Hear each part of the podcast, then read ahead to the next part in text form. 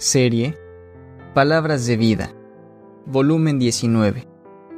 Lo que la Biblia nos enseña en el libro de El Apocalipsis, inciso A, la revelación de Jesucristo. Un estudio analítico de las verdades contenidas en este libro, para muchos, difíciles de entender. Novena visión. Sobre un caballo blanco. Victoria total.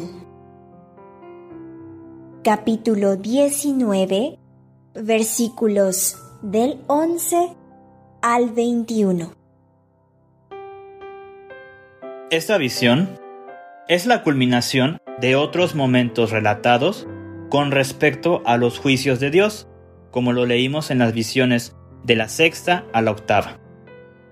Y el cumplimiento del misterio del que habló el otro ángel fuerte, como lo leemos en Apocalipsis, versículos del 1 al 7. Comienza con la apertura del séptimo sello, como lo leemos en Apocalipsis 8, versículos 1 y 5. Cuando el séptimo ángel toca su trompeta y hay voces de aclamación y adoración en los cielos, y relámpagos, voces, truenos, un terremoto y grande granizo en la tierra, como lo dice Apocalipsis versículos 15, 16 y 19. Aunque, tal vez, al leer de ello en este pasaje, esto no parezca así. Todo acontece en la misma hora, como lo dice Apocalipsis 14, 7 y 15. También es cuando el séptimo ángel derrama su copa sobre la tierra, diciendo, hecho está, como lo dice Apocalipsis 16, 17. ¿Qué diferente cuadro es este a cuando el Señor exclamó a gran voz, consumado es en Juan 19:30? Pero las dos son igualmente verdades irrefutables nuestra salvación y el fin de quienes la rechazaron. Leímos que la bestia y sus huestes luchan contra el Cordero, y que los llamados y elegidos y fieles lo acompañan, como está en Apocalipsis 17, 13 y 14. Aquí, la batalla termina con la espada aguda que sale de la boca del Rey de Reyes y Señor de Señores, como lo dice el versículo 16.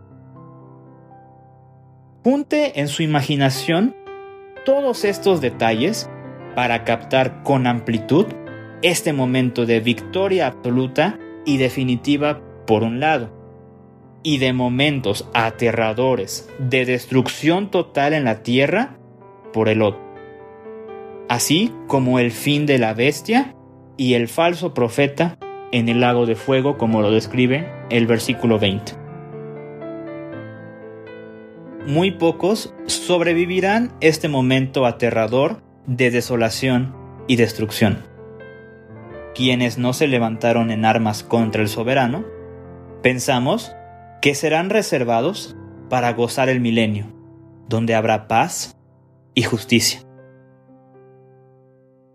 necesitamos añadir a este momento el trabajo de limpieza que menciona Ezequiel 39, versículos del 9 al 14, que describe el final de una guerra, donde las armas nucleares del futuro habrán dejado una gran contaminación, como lo menciona Zacarías 14:12, que deberá ser eliminada antes de la instauración del milenio que leemos en Apocalipsis 26, cuando Cristo reina en la tierra, que necesitará haber sido declarada limpia de toda huella de maldad y pecado que pudiera causar enfermedad y muerte. Detengámonos a meditar en los nombres del Señor Jesús ligados a esta visión. 1.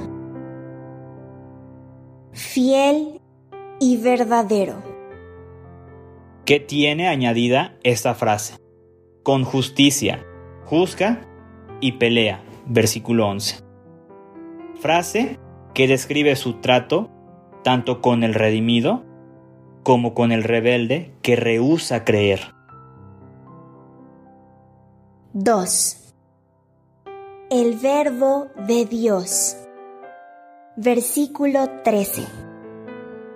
Este título solo lo leemos de la pluma del apóstol Juan, en Juan 1.1 y 14 y en Primera de Juan 1.1 y 5.7. Y nos confirma que por el Hijo es la manera en que Dios escogió para hablar con el hombre, como lo dice Hebreos 1.1 y 2. 3. Rey de Reyes y Señor de Señores. Versículo 16. Esto nos habla de la gloria y la honra que le fue dada al resucitar de los muertos, habiendo efectuado la purificación de nuestros pecados, como lo menciona Hechos 2.36, Romanos 1.4 y Hebreos 1.3 y 4. Otra vez, detengámonos a adorar al considerar estos tres títulos de nuestro Señor y Salvador Jesucristo y, por los ojos de la fe, veamos con mayor profundidad y significado más claro lo que han de transmitir a nuestro corazón.